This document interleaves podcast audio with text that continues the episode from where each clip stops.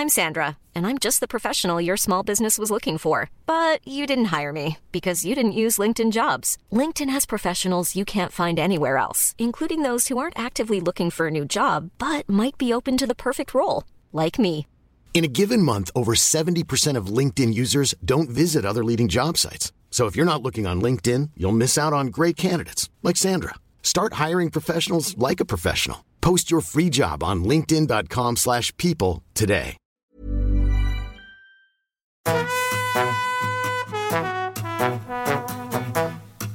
Hola, estás escuchando De piel a cabeza, un recorrido por tu salud con Ana y Rosa Molina. porque sabemos que el conocimiento es la mejor medicina. Bueno, bueno, bueno.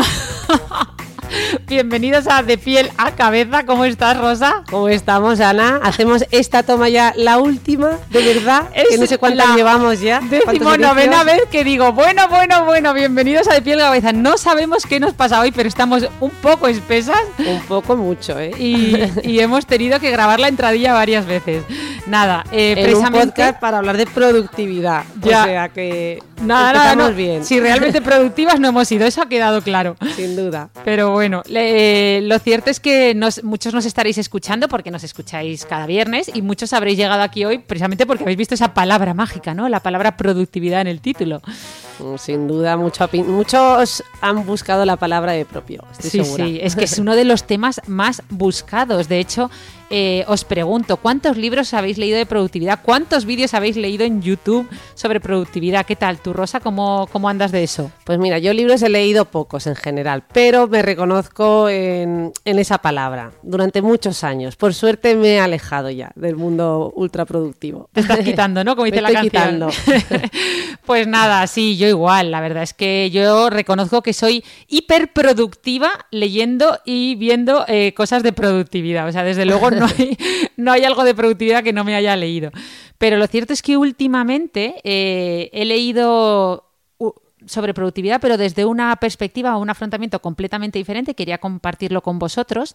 Y es que gracias a José Carlos Ruiz, que es un filósofo, de hecho, de aquí español, de Córdoba, pues eh, me leí de hecho sus dos últimos libros, bueno, sí, eh, El arte de pensar y Filosofía ante el desánimo, que os recomiendo.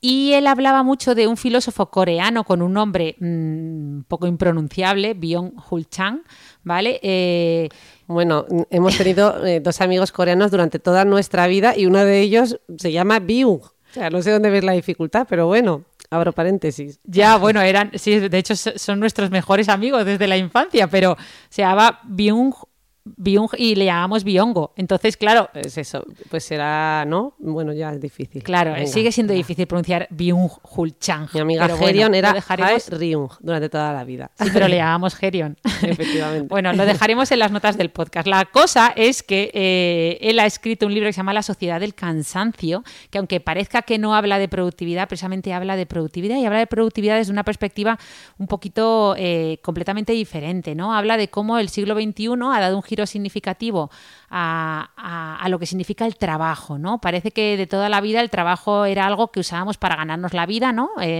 Y no un medio para realizarnos profesionalmente, pero ahora parece que, digamos, la profesión, ¿no? Es lo que da sentido a nuestra vida, ¿no? Es lo- lo extrapolamos a, incluso al éxito, ¿no? Eso de realizarse profesionalmente, encontrar un trabajo que te guste, eh, ¿no? Y, hemos pasado de ver el trabajo como algo malo, una ocupación que había que hacer, ¿no? Una ocupación obligatoria, eh, en contraposición al, ocio, ¿no? Que era el tiempo libre y de lo que realmente negocia, esa, eh, disfrutábamos. De hecho, al, al trabajo o al negocio, que significa negación del ocio, se le ponía ¿no? un poco enfrente, ¿no? Esto lo cuenta de hecho José Carlos en su libro. Entonces, ahora parece lo contrario, para- parece que lo que nos da alegría, felicidad por vivir es realizarnos laboralmente, ¿no? Claro, y además con todos estos modelos de historias grandiosas que nos presentan en la tele, en las redes sociales, de Steve Jobs, Amancio Ortega, ¿no? Claro. Mm, me parece que hay que vivir detrás de ese, ir corriendo siempre.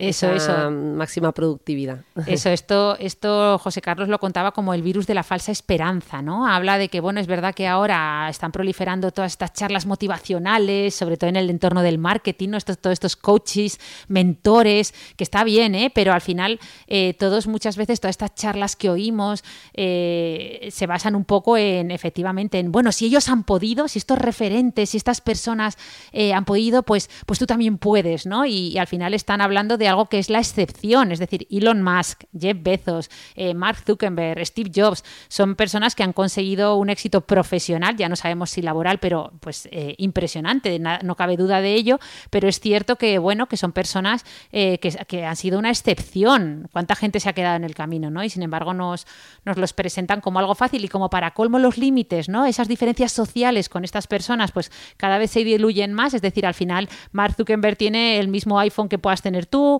o viste de una forma muy informal, pues aún nos parecen más cercanos, ¿no? Y, bueno, yo creo que esto, esto es importante. De hecho, hay dos mensajes eh, que, de los que hablaba José Carlos en su libro que me han gustado mucho, que decía que han proliferado y, causa, y podían causar mucho malestar, eh, que el primero era eh, ese típico, ¿no? De convierte tu vocación en tu trabajo y así nunca más volverás a trabajar. Y el segundo era, y una vez que... me entra la risa, eso Pues calla, que yo me lo he creído un montón de años y de hecho... Pero bueno, habrá que cuestionarse primero si realmente existe la vocación, pero bueno. No, no, yo no lo digo por lo de la vocación, yo esa la tengo muy muy clara, pero bueno, que un trabajo pues implica, ¿no? Una serie de exigencias y rutinas que muchas veces tienen que ver con esa parte, ¿no? Claro, no, no, derivados. he dormido poco, pero tengo que estar allí como un alfiler a las 7 en pie para llegar, ¿no? Claro, eh, bueno, tú lo decías, lo decían muy bien, el, trabajo al final es hacer un negocio, ¿no? O sea, obtener dinero a cambio de algo que haces y o sea, al final es negar el ocio y negar el ocio pues es negar lo que, lo que, o sea, al final cualquier trabajo, por mucho que te guste, termina convirtiéndose en trabajo, aunque sí que es cierto que hay matices y desde luego no es lo mismo hacer algo que te apasiona que hacer algo que no. Pero bueno, con esta frase... Habría que matizarlo todo, está claro. Con esta frase nos están como llevando un poco al hoyo y luego además siempre nos dicen que además si encuentras algo que te gusta el dinero va a venir solo, ¿no? Entonces, bueno, eh, en este sentido el filósofo, este filósofo coreano me gusta mucho en su, en su libro, ¿no? De la sociedad del cansancio, como hablaba de que, bueno, pues que parece que nos estamos convirtiendo, hemos pasado de esa sociedad disciplinaria, ¿no? De la era industrial, de las fábricas, en las que el trabajo sí que se veía como algo obligatorio y que no era nada agradable, a la sociedad del rendimiento. Entonces dice que ahora los habitantes de esta sociedad ya no son sujetos de obediencia, sino sujetos de rendimiento, ¿no? Eh, entonces, este de hecho, esto yo creo que está bastante claro con esta figura del emprendedor, ¿no? Que está tan de moda, o dice que también, pues, esta, esta frase que se oye tanto de yes we can, ¿no? Eh, de la sociedad actual, de que todo se puede, querer es poder, eh, pues como que, que al final nos lleva a, a ser aún más disciplinarios que en esa antigua sociedad tan disciplinaria, ¿no? De hecho, habla del del ser humano ahora le, llama como animal laborans, ¿no? Porque, porque al final e, él mismo habla de cómo es el verdugo y víctima a la vez, porque terminamos autoexplotándonos muchas veces con esa cosa de que estamos haciendo algo que nos encanta, eh, terminamos muchas veces intentando centrar todo en rendir, rendir, rendir, eh, y, al final, si no lo hacemos y si no alcanzamos esas metas y si no llegamos a ser como lo que nos habíamos propuesto, pues vienen esos sentimientos de carencia o de culpa, ¿no? Y, y al final estamos continuamente tratando de superar y, es casi peor porque los límites ya se han perdido. Y para colmo, como ahora se puede trabajar donde queramos, ahora el ordenador portátil o por lo menos el móvil, que al final termina siendo un ordenador portátil si tú quieres, porque tienes acceso al email y a mil cosas, lo llevas siempre encima, pues esto termina haciendo que no, logremos desconectar, ¿verdad? Totalmente. A mí aquí el mensaje, ¿no? Eso, eh, todo lo que has transmitido es como una cantidad enorme de cosas que hacer y a mí lo primero que me viene a la cabeza es, ¿no? Es justo lo contrario, lo que hemos hablado en otras ocasiones, el menos es más. Una forma excelente de productividad es bajar un poquito ese ritmo, ¿no? Vas a producir más. Eh, te va a permitir eh, discernir mejor, tomar mejores decisiones eh, y precisamente afinar mucho más en tus objetivos. Cuando estamos en ese multitasking, en ese multitarea y en esa hiperproducción, yo creo que los que han estado ahí son conscientes de que, de que al final no es tanto el camino, ¿no? Efectivamente, de hecho eso lo eh, yo creo que, vamos que, está clarísimo y que mucha gente se está dando cuenta ¿no? de que no o sea, los humanos no o sea, el multitasking no es, la solución pero bueno volviendo a la productividad como tal eh, lo cierto es que la mayoría de libros de la que hablan de productividad pues yo hace poco me leí eh, uno que se llama Make Time ¿no? O que es de Jake Knapp y John Zeratsky, o bueno, el clásico de Steve Allen, ¿no? De Getting Things Done, o sea, cómo ir haciendo cosas, o el de eh, Deep Work de Cole Newport, que ya también hemos hablado de él alguna vez, pues bueno, todos estos libros, eh, al igual que muchas aplicaciones, ¿no? Yo alguna vez he hablado de esta aplicación Forest, ¿no? Que hay para el móvil, que te permite pues ir plantando arbolitos si eres capaz de, estar un tiempo determinado sin, mirar el móvil. Pues son métodos que están muy bien, eh, pero que yo creo que son la guinda del pastel, ¿vale? Yo creo que todo esto lo tenemos que ver como herramientas que te van a dar un plus una vez que tú ya has aprendido a ser productivo sin nada. Es decir, una vez mm. que tú has hecho ese trabajo mental, has activado ese pensamiento crítico que has dicho qué, es lo que quiero, cómo, qué es lo que me está haciendo que no, haga lo que quiero hacer. Y, bueno, una vez que tú ya has conseguido eh, hacer las cosas que quieres hacer, luego pues todas estas herramientas te pueden ayudar un poco, ¿no? Pero al final no son más que métodos eh, desarrollados por estos autores que, bueno, que cada algunos te pueden venir mejor o peor, pero desde luego no son la base, ¿vale? Yo creo que esto es lo importante que tenemos que entender, ¿no? Hmm. Sí, yo creo que aquí también tocaría hablar un poquito de tipos de personas, ¿no? Eh, yo creo que Barry Schwartz en su libro de La paradoja de la elección, libro del cual hemos hablado también en este podcast, eh, habla un poco de esto. Tú que lo tienes más fresco, cuéntanos. Sí, es verdad. Eh, sí, la paradoja de la elección es un clásico y no solo Barry Schwartz, sino también ya otros autores hablan de este, estas dos personas, ¿no? Los, los maximizadores frente a los optimizadores o frente a los satisfactores, ¿no? Es decir, por un lado parece que la sociedad de hoy en día nos está con, tanta publicidad nos está convirtiendo en maximizadores, ¿no? De, ostras, hay que sacar el máximo partido a las decisiones, hay que estudiar todas las ofertas, ¿no? Y, y de hecho es como que, está, está de moda, ¿no? El yo no soy tonto, ¿no? Ese eslogan de yo no soy tonto, yo soy un consumidor inteligente, estamos mezclando eh, la palabra consumo con la palabra inteligencia que no tienen nada que ver, pero al final parece que cada vez que tienes que tomar una decisión, como comprarte, yo qué sé, eh, el otro día, por ejemplo, yo mostraba en redes sociales que estaba leyendo en un, en un lector de tinta electrónica, ¿no? Y la gente, oye, te has hecho un buen research, te has hecho una buena investigación, es realmente el mejor, ¿cuál tienes? Dime cuál es, porque he mirado ya, o sea, había gente que a lo mejor iba mirando lectores de tinta electrónica, leyendo reviews, eh, leyendo recomendaciones de otros consumidores un montón de tiempo, ¿no? Y eso al final te agota. Eh, entonces yo creo que la solución es más bien eh, a ese perfeccionismo, ¿no? Porque además no podemos ser perfectos en todo, que además es lo que yo me estoy proponiendo. Yo me estoy proponiendo ser un 6 sobre 10, es decir, que todo intentar no, pues eso, intentar ser optimizadora o satisfactora, es decir... Sí, porque a lo mejor eso no es tanto perfeccionismo, ¿no? Eso es, él habla aquí en, en, cuanto a la elección, el querer llegar al equilibrio máximo de me llevo lo mejor al mejor precio, ¿no? Que no es necesariamente perfeccionismo entendido como sino como ganancia en la toma de decisiones. Yo creo que lo enfoca hacia ahí también, ¿no? Pero al final, al final sí que tiene un componente de perfeccionismo, sobre todo cuando lo aplicas, eh, o sea, cuando quieres ser, eh, cuando quieres, eh, al final es hacerlo lo mejor, esa elección, hacerla, optimizarla al máximo, hacerla lo mejor posible para, hmm. ¿no? Y es imposible, o sea, el, tiempo que pierdes, si, si para no sentir culpa, ¿no? Es lo que viene el mensaje que no sentir culpa por lo no elegido. Es el mensaje que da este autor. Claro, porque estás dejando de elegir una serie de cosas, sí, pero efectivamente, o la, famosa parálisis por análisis o la paradoja de la elección. Pero sí, al final yo estoy, y supongo que yo creo que la clave es ser satisfactor, ¿no? O ser optimizador, es decir, voy a voy a intentar, eh, pues eso, si tengo que, o sea, no hacer la, o sea, la compra perfecta muchas veces no es tirarte varios días leyendo todas esas cosas, sino saber estar satisfecho con lo que, aprender a estar satisfecho con lo que has elegido y muchas veces porque previamente tú ya sabías lo que necesitabas, ¿no? Es decir, mm. hacer primero, poner en una hoja, oye, pues, ¿qué estoy buscando? Pues quiero algo que, no sé, me quiero comprar un lector de tinta electrónica, ¿no? Pues yo lo que quiero, para mí es una prioridad que sea económico eh, y que, no sé, pues que tenga esta y esta, esta condición, pues ya está. Y luego no te dejes llevar y arrastrar por un mar de opiniones y te tires mirando en todas las plataformas, ¿no? Elígelo y, y estate satisfecho de que, bueno, has, Has Mm. hecho... Y de trampas también por las que caemos, lo que tú has explicado de ir al supermercado con una lista, porque al final lo que ocurre es que cuando no vamos con esa lista nos podemos dispersar y empezar a caer en todas estas trampas del neuromarketing, que yo creo que, que hemos mencionado alguno de los sesgos cognitivos en los que caemos. Yo creo que el del sesgo anclaje lo mencionamos.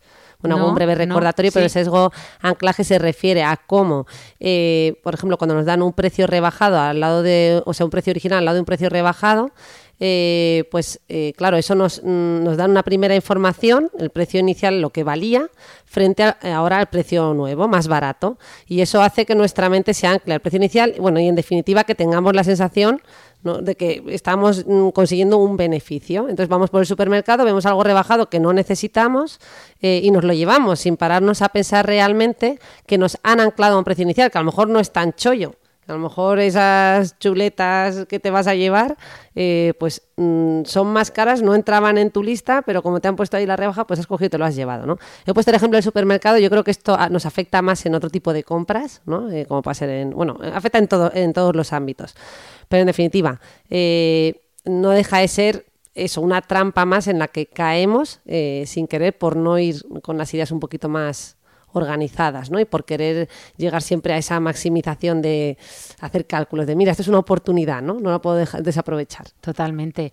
De hecho, yo, eh, como conclusión a esta eh, larga introducción sobre la productividad, eh, me quedo con bueno, la reflexión personal después de haber leído tanto y, y bueno, investigado mucho sobre productividad, es que efectivamente las dos, o sea, la clave es pues empezar a ser productivo por ti mismo, es decir, controlar la atención, es decir, dónde estás poniendo tu atención. Una vez que logres controlar tu atención, vas a ser más productivo y luego ya efectivamente pues puedes implementar cualquier técnica de la que te guste o ninguna, ¿eh? Y luego, efectivamente, pues aprender a, a no tener que ser eh, los mejores en todos, aprender a lidiar con ese perfeccionismo, no querer hacerlo todo súper bien, sino simplemente hacer, ¿no? Empezar a ejecutar, que es algo, algo importante. En cualquier caso, Rosa, tú que, tú que sé que te has leído algún que otro libro, yo no he parado de hablar de libros, ¿qué, qué nos puedes contar del libro de los siete hábitos de la gente altamente efectiva? ¿O, o- Sí, o alguna este libro que reflexión? es- yo es de los pocos que personal? me leí, lo que pasa que lo leí hace bastantes años. Si os soy sincera, me acuerdo de muy poco.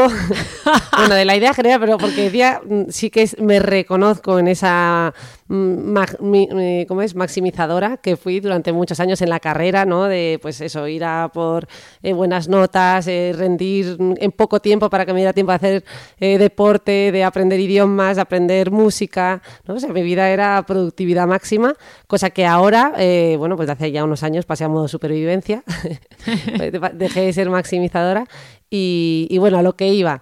En cuanto a este libro que me preguntas, eh, no recuerdo mucho, pero más bien te he preparado una pequeña trampa, eh, porque mm, haciendo memoria, digo, yo no sé de qué irá, pero yo he hecho mi propio decálogo de los siete hábitos de la gente altamente inefectiva, en los cuales, en estos siete puntos que voy a tratar, yo quiero que mentalmente vayáis pensando con cuáles os identificáis. Yo me identifico con muchos, ojo, pero estoy en tratamiento ya superando esto. Estoy en tratamiento, dice, estás en autotratamiento, ¿no? Autotratamiento. ¿Qué ventaja Así tenéis que- los que sabéis de la mente tanto? Pero bueno, venga, pues empecemos. El número, nada, o sea, el- has dicho que era palo, ya lo 10 sabes. hábitos. Venga, siete, siete. Ah, como 7, el 7. libro. Ah, como el libro. Venga, el primero, dejan para mañana lo que pueden hacer hoy y tienden a la entropía positiva o desorden molecular, ¿no? Este concepto viene de la física, ¿no? Creo yo.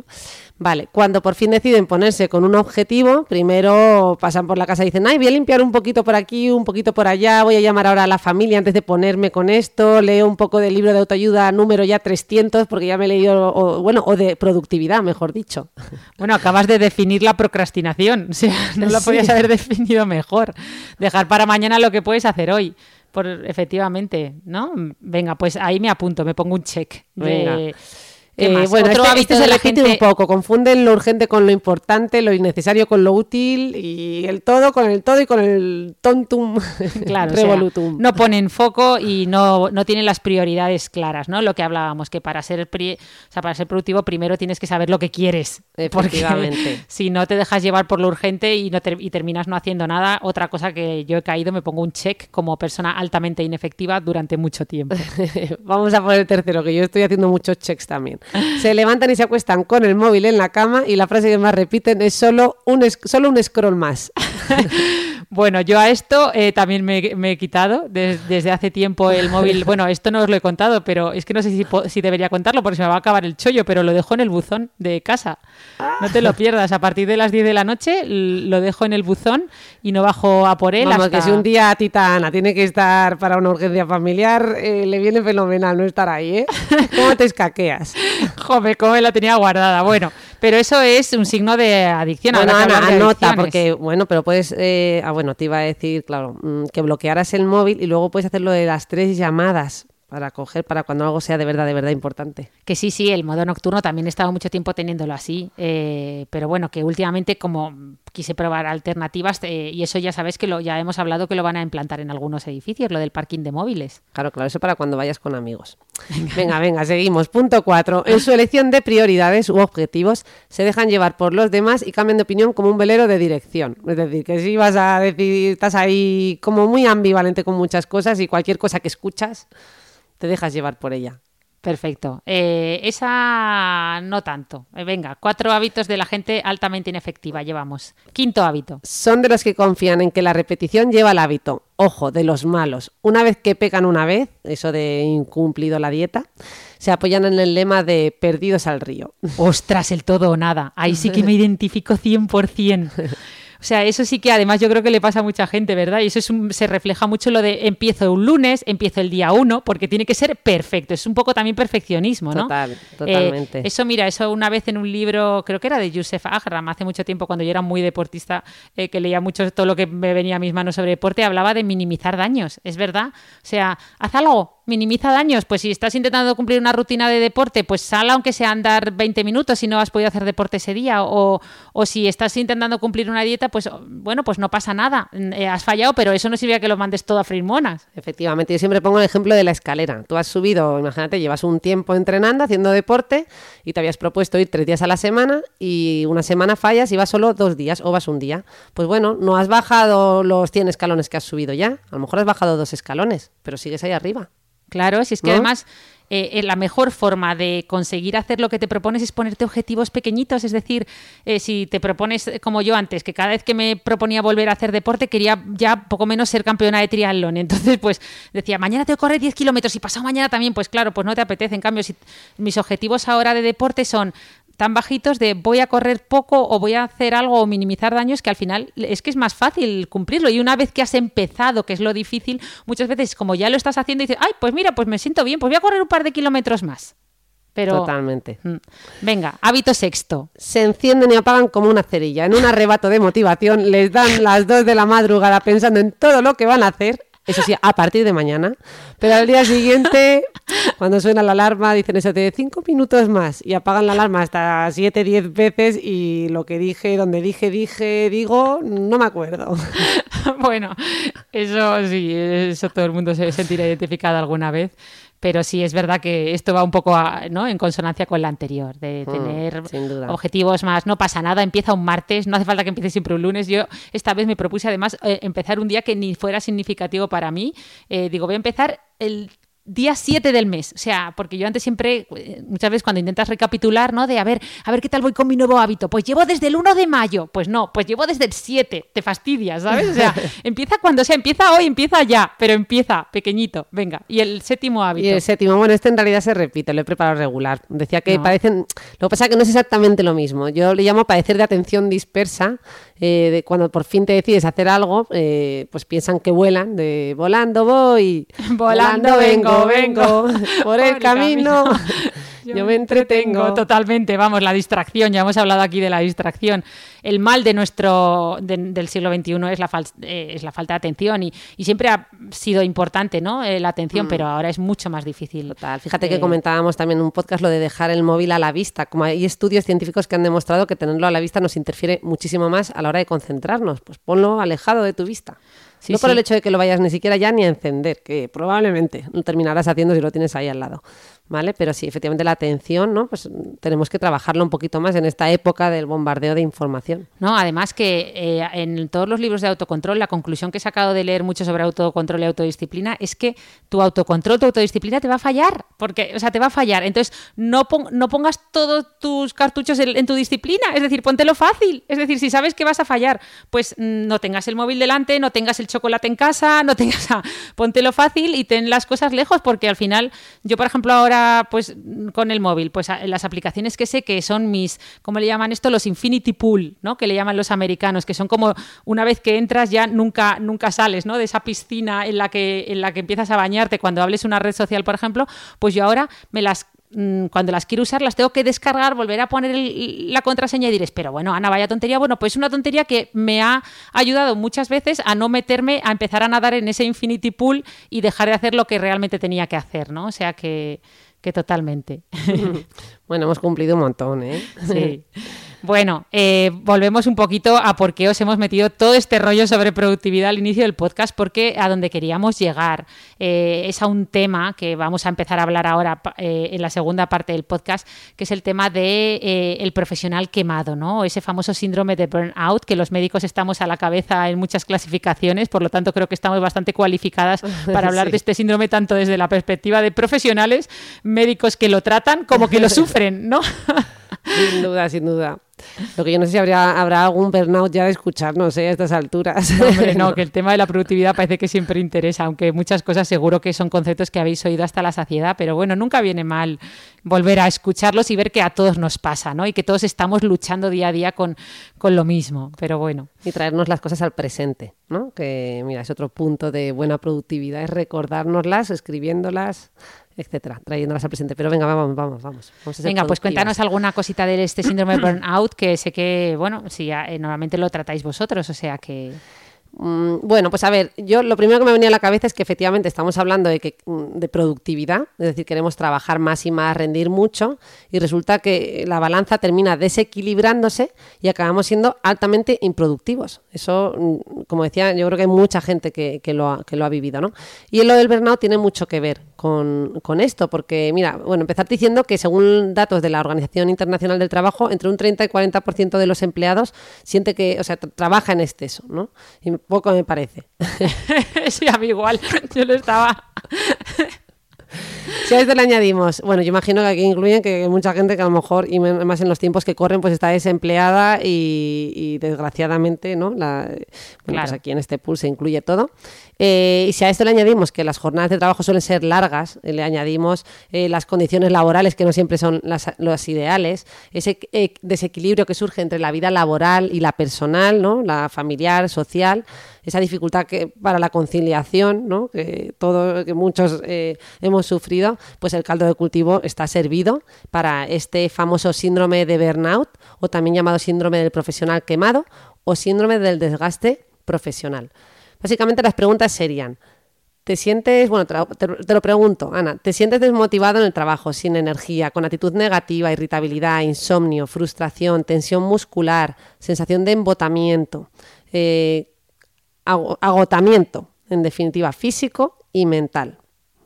Totalmente. Yo creo que todos nos hemos identificado con alguno de estos signos o síntomas trabajando y, bueno, es, es, que, es que ya lo hemos hablado, ¿no? Estamos en. Es, es una de las de las, digamos, características de, este siglo XXI, ¿no? En esta sociedad del rendimiento en la que estamos inmersos, hmm. tanto sea un rendimiento autoimpuesto o un rendimiento externo. Hasta las empresas también esperan cada vez más del trabajador, ahora con eso de captar el talento, la, innovación y...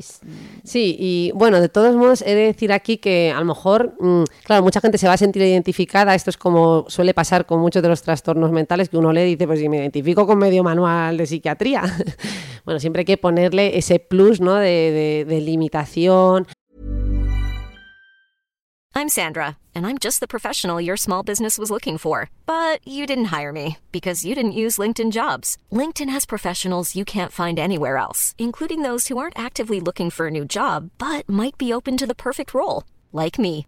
In a given month, over 70% of LinkedIn users don't visit other leading job sites. So if you're not looking on LinkedIn, you'll miss out on great candidates like Sandra. Start hiring professionals like a professional. Post your free job on linkedin.com/people today. Ever catch yourself eating the same flavorless dinner three days in a row? Dreaming of something better? Well, HelloFresh is your guilt-free dream come true, baby. It's me, Kiki Palmer. Let's wake up those taste buds with hot, juicy pecan-crusted chicken or garlic butter shrimp scampi. Mm. Hello Fresh. Stop dreaming of all the delicious possibilities and dig in at HelloFresh.com. Let's get this dinner party started.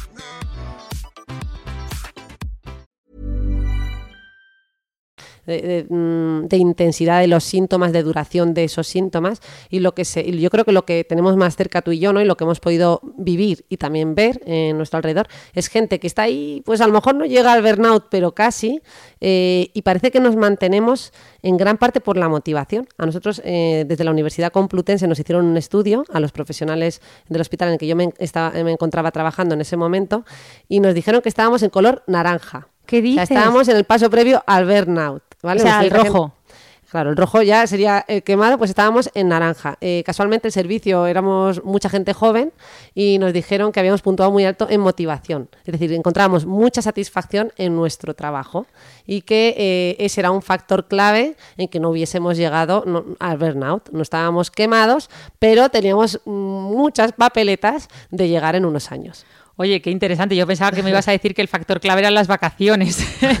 pero No, nada. ni esas no teníamos casi. Ya, ya, por eso, pero me- nada, pues a nosotros un factor sorpresa que también ha sorprendido en, las últimas, en algún artículo recientemente publicado eh, es que los dermatólogos junto con los médicos de familia hemos salido ahora en las clasificaciones arriba de, de- entre los especialistas más con más tasas de burnout o de o de profesional quemado, ¿no? Y es eh, parece que está relacionado con la implementación de la tecnología. Eh, Ahora con toda la historia clínica electrónica, pues la burocracia ha aumentado para el médico, ¿no? Ya todo lo haces tú, ya no, normalmente no tienes una ayuda al lado que te ayude con las recetas o con papeles o que te traiga la historia clínica en papel, sino que todo lo tienes que, mm, digamos, documentar digitalmente y esto, mm, cuando tienes que ver cinco pacientes, pues puede ser un peso, pero cuando tienes que ver 40, ¿no? En una consulta de dermatología o de un médico de familia, pues eh, en- hace que especialidades que no estaban en los rankings de profesionales más quemados pues puedan subir, ¿no? Eh, que es lo que ha pasado ahora recientemente con, con la dermatología y alguna otra especialidad. Pero bueno, o sea que este trastorno, o sea, el síndrome del profesional quemado realmente se considera una enfermedad mental, o sea, sale en vuestras clasificaciones o, o cómo Bueno, se espera, que me he saltado, estoy pensando Ah, antes de, de- de hablar de. Bueno, sí, o te lo contesto sobre la marcha. Eh, o sea, primero vamos a definirlo exactamente, Ostras, porque es que- que, verdad. que te he enumerado una serie de síntomas, pero no he llegado a dar como una definición. En realidad sería una respuesta de estrés crónico en el trabajo, ¿vale? Que nos puede llevar a la pérdida de interés, pérdida de autoestima e incluso a la depresión, ¿no? O sea, nos puede llevar a un trastorno mental. Ah, que con eso te voy a contestar a lo otro que me estás preguntando. También he de decir que esta definición que he dado realmente no es una definición internacionalmente validada, hay, distinta, hay, otras hay otros matices que dan distintos autores. Los autores que más han trabajado este tema desde los años 70 han sido Freudenberger, no sé si se pronuncia así. No, yo- tú con lo de Byung y yo con lo de Freudenberger, pero yo creo que, eh, en fin, Freudenberger ya te digo yo que no se pronuncia así, vamos. Freudenberger. Tampoco se pronuncia Bueno, lo que no se os olvide, con esto ya no se os olvida, que era lo importante. y Maslach, ese yo Ah, creo que sí, va sí. por ahí. Y si no, en versión española, ese, con eso hemos De acertado. toda la vida. Burger King, Nike. Hay como. Futuroscope. Eso es futuresco. Bueno, sigo, sigo. Sí. Definiciones. Eh, sensación de malestar producida por un sobreesfuerzo relacionado con el trabajo, que nos lleva al agotamiento físico, emocional y mental. ¿Vale? Eh, también podemos considerar la consecuencia de un estrés muy intenso y prolongado, que es parecido a lo que he dicho antes, de manera que esta presión termina superando nuestros recursos adaptativos o nuestras defensas psicológicas para afrontarlo. ¿Vale? Eh, y luego eh, Maslach también lo define como un síndrome de característica, eh, o sea, caracterizado por el cansancio emocional que lleva a una pérdida de motivación que suele dar paso a sentimientos de inadecuación y fracaso. Bueno, como veis son todas muy parecidas, pero al final cuando uno se pone a profundizar en este tema va encontrando como matices ¿no? que, que lo diferencian. Entonces, volviendo a la pregunta, ¿esto es un trastorno mental? Pues bueno, a día de hoy, trastorno mental en cuanto a clasificaciones psiquiátricas como son el DSM-5 y el CIE-10, que son las que utilizamos, eh, pues no está incluido como tal. Eh, sino que si viene alguien con este cuadro, como decía, con una serie de síntomas mantenidos en el tiempo, intensos, que le bloquean para llevar una vida satisfactoria eh, y, sana o naturalizada, em, pues eh, pondríamos el diagnóstico de trastorno de ansiedad o trastorno de depresión, porque generalmente cumplen criterios para uno de estos, ¿vale? bueno, más que trastornos, luego dentro de cada uno podemos poner sus matices, pero generalmente terminan englobados aquí, ¿vale? O sea, no, no está categorizado como tal. Pero bueno, eh, el CIE 11 ya sí que está planeando incluirlo con su categoría específica. Vale. Vale, pues aterrizando un poco todo esto que nos has contado en lenguaje más técnico, si alguien quiere saber un poco, imagínate que alguien tiene que tomar una decisión en cuanto a un trabajo, ¿no? O es alguien joven que incluso está decidiendo qué, quiere estudiar, ¿qué, factores pueden contribuir a, terminar formar parte, formando parte de este pool del profesional mm. quemado? O qué bueno, decir que, o sea, esto que preguntas como tal no es una cosa que dependa solo, solo del trabajo, ¿no? Eh, mm. eh, lo que es cierto es que sí que se han descrito ciertas eh, profesiones más proclives a ello, ¿vale? sobre todo han destacado aquellas en las que hay un contacto con el cliente. ¿Vale? En ese sentido, ¿no? Pues estamos ahí a pie de cañón, pues los profesionales sanitarios y muchos otros gremios pues que trabajan de cara al público, ¿no? Y luego, ¿qué factores contribuyen a que podamos desarrollar este síndrome de burnout? Pues bueno, el trabajo, cuando el trabajo ocupa una gran parte de tu tiempo, que decíamos, está desequilibrando una balanza, ¿no? Porque nuestra vida no es solo el trabajo. Este ya tenemos un factor importante. Cuando no tenemos la capacidad de influir en las decisiones que se toman eh, o que afectan a nuestro trabajo. Eso me lo he aprendido, indefensión aprendida. Efectivamente, que en eso hablamos en el podcast anterior, ¿no? Bueno, no, hace ya dos. Mm, que es esa sensación de que no puedo intervenir o influir en las consecuencias de lo que yo hago, ¿no? Entonces me lleva a una situación de indefensión y me bloquea, entonces me lleva, eh, pues eso, como entre comillas, a tirar la toalla. Entonces, esa, esa, falta de capacidad para influir en, las decisiones, Típico de pues que mm, ves que las cosas no van bien y haces una sugerencia y, realmente pues el trabajo sigue siendo el mismo y desde eh, los, jefes o los responsables de ese puesto pues no toman las medidas o no, bueno, no se termina por hacer nada, ¿no? se tiende al inmovilismo. Eh, también cuando tienes poco o nulo apoyo de, de, tus o reconocimiento por parte de tus jefes, ¿no? Es decir, cuando eres una persona pues muy dedicada, y hablábamos antes del perfeccionismo, porque generalmente también ahora hablaremos ¿no? de algunos rasgos de personalidad que pueden predisponer, eh, y bueno, pues parece que hagas lo que hagas, aunque mm, siempre se van a dar situaciones cotidianas en las que tú te puedas sacrificar por tu trabajo, ¿no? Pues yo qué sé, que se de una situación familiar, eh, por enfermedad, pero tú priorices y, vayas con la lengua afuera, yendo a trabajar, no faltar ni un minuto, incluso terminas acabando tarde para cumplir con tu trabajo y desatendiendo una urgencia que a lo mejor no podrías haber negociado con, con tu propio jefe y entonces de repente sientes que todo ese esfuerzo no se siente reconocido o no, ¿no? Esa sensación de es que da lo mismo, hagas lo que hagas, nadie lo va a valorar, repite mucha gente. No, el otro día hablaban, hacían una reflexión de cómo eso en muchas empresas cuando llegaba, o sea, muchas veces se dedicaba más tiempo a, a un poco hablar con aquellos eh, profesionales que no habían cumplido los objetivos, ¿no? E insistirles en que se podía mejorar y sin embargo eh, en los profesionales que habían cumplido los objetivos y encima con creces pues era una enhorabuena y ya está. O sea, muchas veces mm. incluso se les dedicaba menos tiempo. Entonces es como, claro, hay una hay una desigualdad ahí. Y luego también muy interesante de lo que contabas, de cuando el trabajo ocupa mucha parte de tu tiempo, aquí hay en, el libro este que se llama Make Time, que dijimos al principio, habla de la importancia de, eh, ellos hablan de una estrategia que se llama Highlight, Laser y eh, y luego energy, ¿no? Entonces habla de cómo la importancia de, encontrar energía durante el día. Es decir, muchas veces tienes que todos los días intentar hacer un poco de deporte o hacer algo que te aporte energía, porque si no, al final, pues eh, la ley de Parkinson, ¿no? El trabajo que tienes que hacer se expande hasta ocupar todo el tiempo que tienes para ello y si no vas recargándote de energía, al final es que rindes menos. Entonces es mejor parar no, no significa que digas, bueno, ya lo dejo para mañana, pero a veces es mejor, bueno, no me ha dado tiempo hoy, pero oye, es que llevo ya ocho horas trabajando, se acabó. Se acabó. Voy, mm.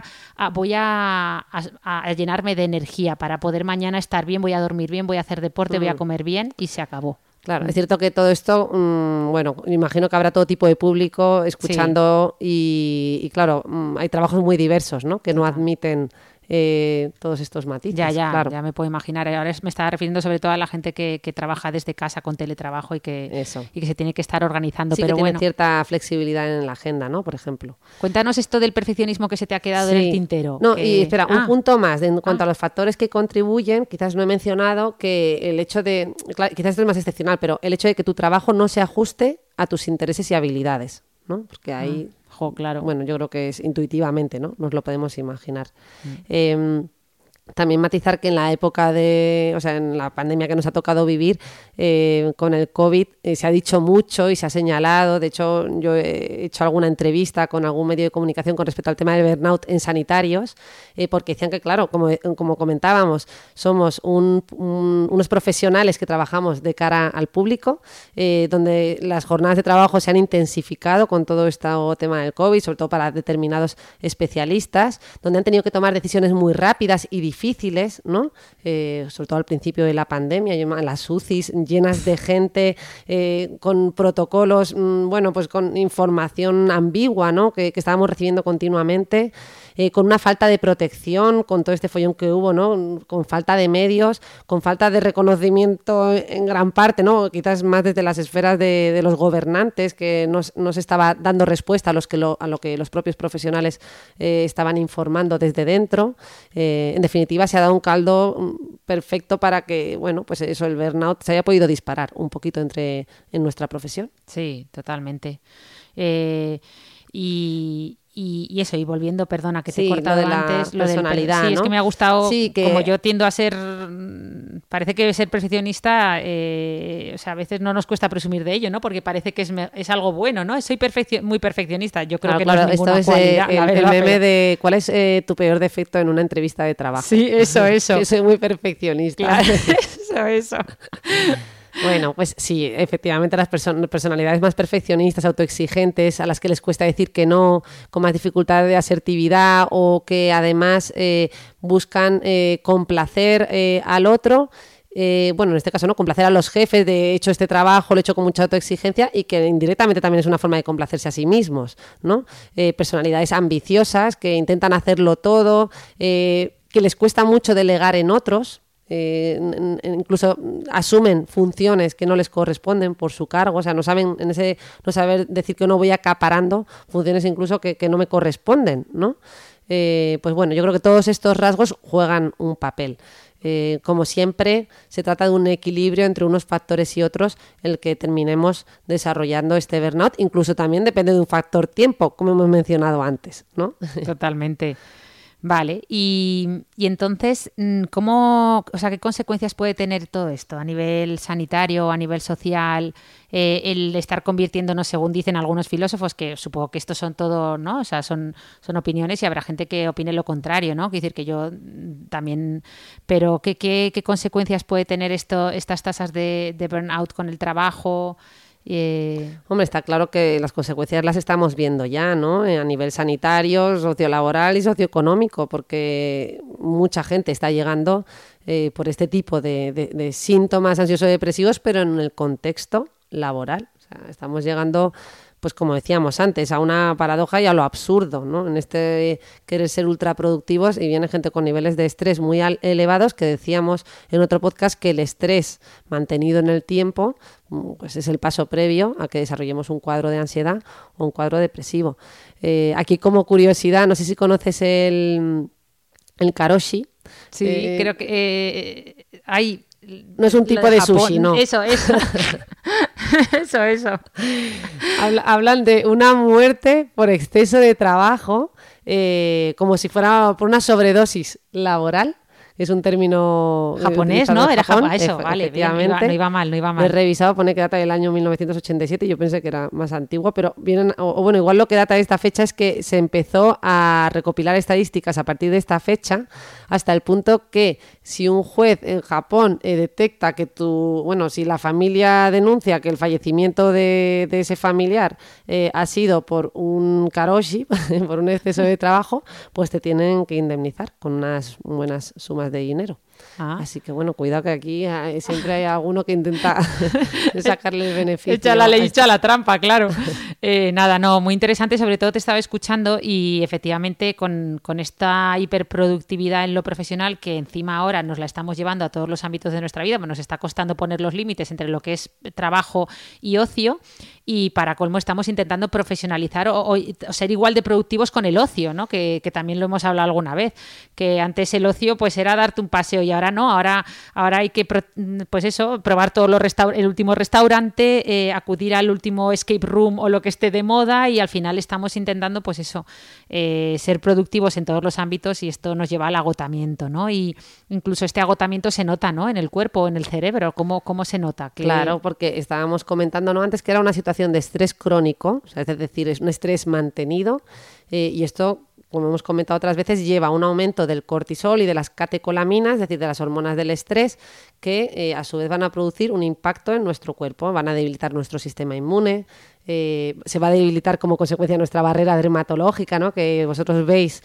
eh, muchas alteraciones en la piel como consecuencia de este estrés mantenido, alteraciones digestivas y de todo tipo, ¿no?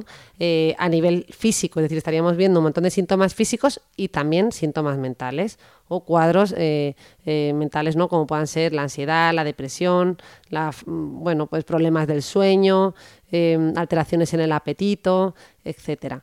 Em, quizás lo que podríamos comentar, eh, las fases por las que pasamos eh, cuando mantenemos este estrés que, eh, que, decíamos. Eso digo yo, ¿cómo podemos saber si estamos en verde, naranja o rojo? Que ya me ha gustado lo del semáforo que os pusieron a vosotros.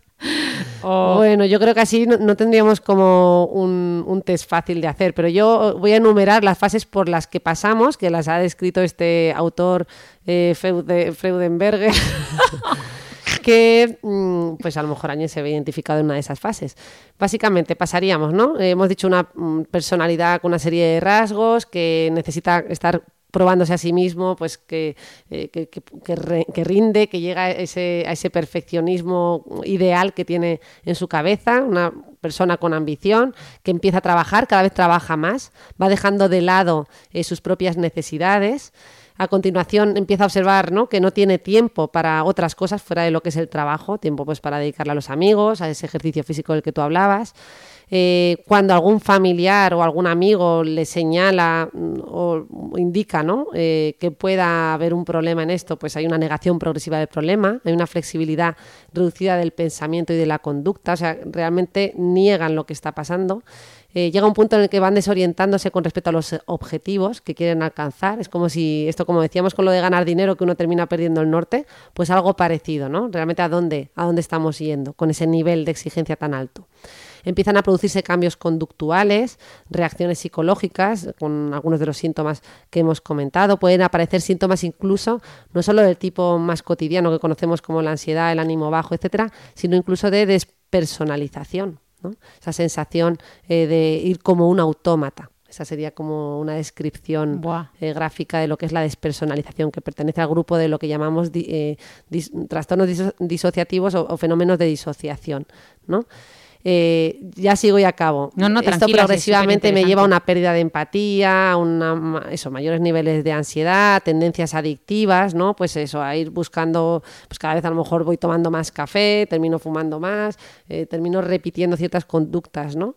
Em, eh, todo esto me lleva a una sensación creciente de pérdida de sentido, de interés por las cosas, empiezo a verlo, eso pues no entender muy bien hacia dónde voy, puedo llegar a sentir que, la vida no tiene sentido y, todo esto me puede llevar ya finalmente a ese agotamiento, que decíamos un agotamiento físico y mental, al colapso ya. Buah, se me han puesto los pelos de punta porque la verdad es que me he sentido muy identificada con muchas de las cosas que estabas contando. Yo, de hecho, cuando tuve mi época de trabajo extremo, que logré salir como de todo se sale, pero una de las cosas que me pasaba y se lo decía a mis amigas y a veces se reían de mí, yo les decía, José, es que tengo la sensación de que mi vida es un viaje organizado. ¿Sabes los viajes organizados por las agencias que te llevan a, siete días, siete noches en la India? Pues yo decía, es que mm, esa es mi sensación, ¿no? Una sensación de falta de control y de, de que digo, José, me siento espectador de mi propia vida, no me siento la protagonista, ¿no? Y fíjate, es que me dan mm. escalofríos solo de pensarlo, pero a la vez mucha alegría de haber logrado salir. Pero bueno, para gente que esté inmersa o que se haya identificado, como me ha pasado a mí, ya sea en el pasado o en el presente, con estos eh, signos, fases o síntomas, como queramos eh, eh, llamar que nos has contado, ¿qué pueden hacer? Vamos a, terminar en, lo positivo, ¿qué podemos hacer para evitar caer en, este síndrome del profesional quemado, para disminuirlo? ¿Qué, qué se puede hacer? Bueno, yo el primer paso de todos es eh, el que esté escuchando este podcast ya está dado. Ah, ole, ole, ole. El conocimiento como la mejor medicina. Es verdad. Es nuestro mensaje. Eh, y además es que ese conocimiento, cuando tenemos ese conocimiento, tenemos identificado que tenemos un problema, el cambio es inevitable. Es verdad que podemos hacerlo más o menos rápido, pero siempre un poquito de cambio, porque cuando tú tienes algo detectado, ¿no? Es como que vas a ir cambiándolo poquito a poco porque te vas a ir fijando en esas cosas, vas a ir prestando más atención a esos detalles que pasabas por alto. Dicho esto, muy bien. No te dejes para luego, ¿no? Priorízate para frenemos en este mundo de productividad y reflexionemos sobre qué estamos haciendo. Eh, evita jornadas de más de ocho horas seguidas en aquellos trabajos donde tengamos esa flexibilidad de la que hablábamos. Bueno, yo creo que podemos encontrarlo, ¿no? Sí, de hecho, perdona, pero la, ya sabéis que el día son 24 horas, eh, 3 por 8, 24, y antiguamente se asumía que eran 8 de trabajo, 8 de ocio, 8 de sueño, ¿no? Y parece mm. que ahora ese equilibrio como que se ha roto, ¿no? Y, no, debería ser así. 8 de trabajo, 8 de ocio. Y ya, y ya son muchas, ¿eh?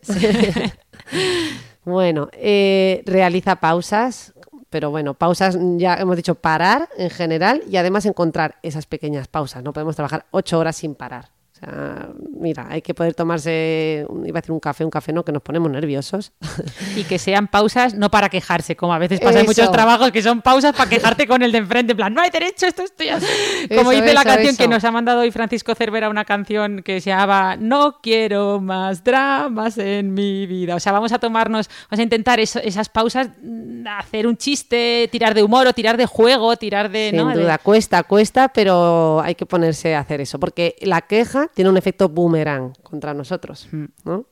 Hay regalos boomerang y luego quejas boomerang que afectan a tu salud. Así que evitemos esa queja que es muy negativa y que nos impacta a nosotros más de lo que pensamos. Mm. Eh, vigila tu ambiente laboral eh, y mira, observa qué puedes mejorar. Podemos tener esa sensación de no, no, es que en mi trabajo no hay nada que cambiar, no hay nada que yo pueda hacer, ¿no? Siempre hay cositas, pequeños detalles que pueden hacer mejorar nuestro ambiente laboral. Siempre hay que buscar. Es verdad que a lo mejor no son grandes cambios, pero en los detalles, ¿verdad? El, Están los detalles, claro.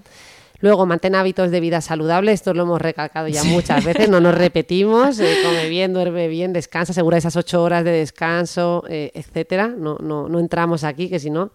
Eh, y luego, revisa, mm, bueno, lo que hemos dicho, que al final tengas, o sea, garantiza que tengas ese tiempo para eh, el ejercicio físico, las relaciones sociales, las son fundamentales. Ahora que hemos estado tan aislados, vamos a retomar eso en la medida en la que podamos, con medidas de seguridad y tal, pero que estén ahí. Y si no, ya el último punto que diría es, mm, si todo esto no ha funcionado y realmente crees que estás pasando por un periodo muy difícil, pide ayuda. para eso estamos eh, los profesionales que trabajamos en la salud mental, eh, tanto como psiquiatras, psicólogos y tantos otros profesionales eh, que nos dedicamos y que recibimos, eh, pues bueno, personas que con estas dificultades y bueno, estamos muy familiarizados y creo, estoy segura que podemos ofrecer ayuda. De hecho, añado una a tu lista que me ha encantado, pero he echado de menos una que sería desconéctate, es decir, eh, desconéctate del mundo digital, pon límites en lo digital, ¿no? Es decir, a partir de un horario es que no se contestan emails, no se leen emails, porque ya hemos dicho que si los lees eh, al final tu mente empieza a rumiarlos y es, y es casi peor que ponerte a contestarlos. O sea que haz esa desconexión digital en unas horas que tú definas, pero hazla, ¿vale?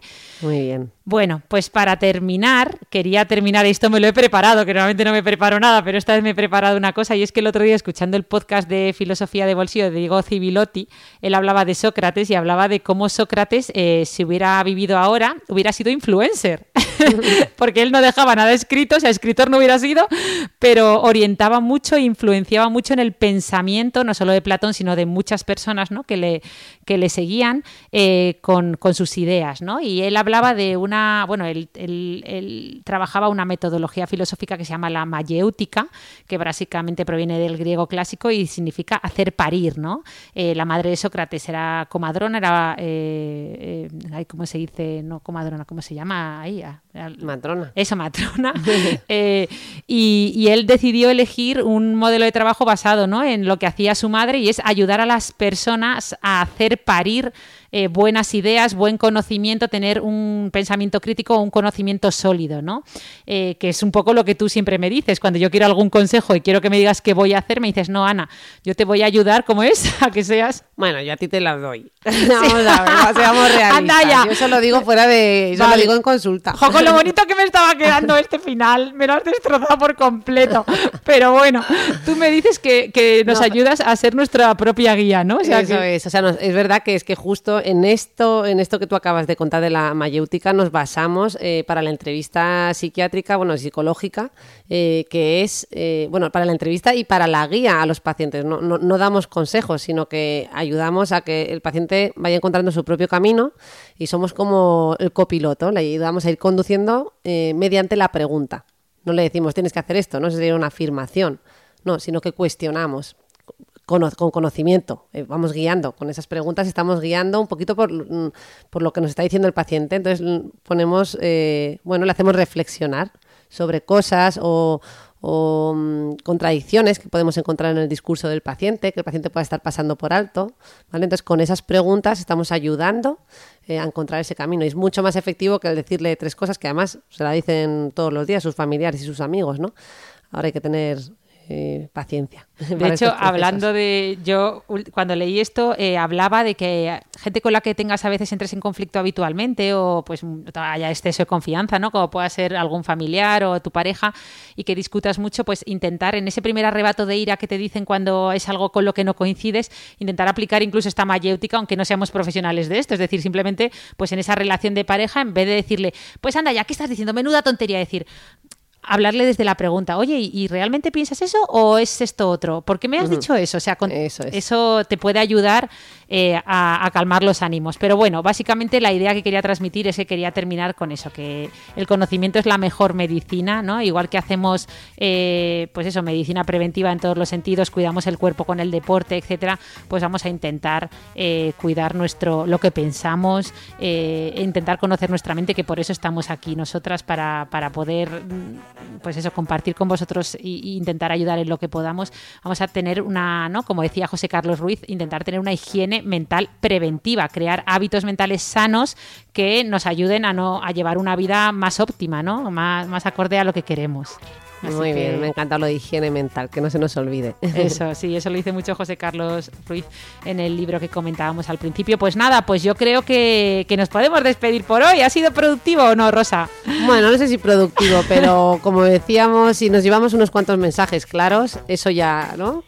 Claro que es la mejor productividad. Efectivamente, esperamos que, no- que os haya gustado. Si así ha sido, conocéis a alguien que le pueda ayudar, eh, pues os animamos a que lo compartáis con ellos, a que nos dejéis algún comentario que os seguimos leyendo con muchísima ilusión y a que nos escuchéis el próximo viernes, que tenemos muchas cosas preparadas, ¿verdad? Para este veranito. Hombre, un montón. Un abrazo a todos. Hasta luego. Adiós. Adiós.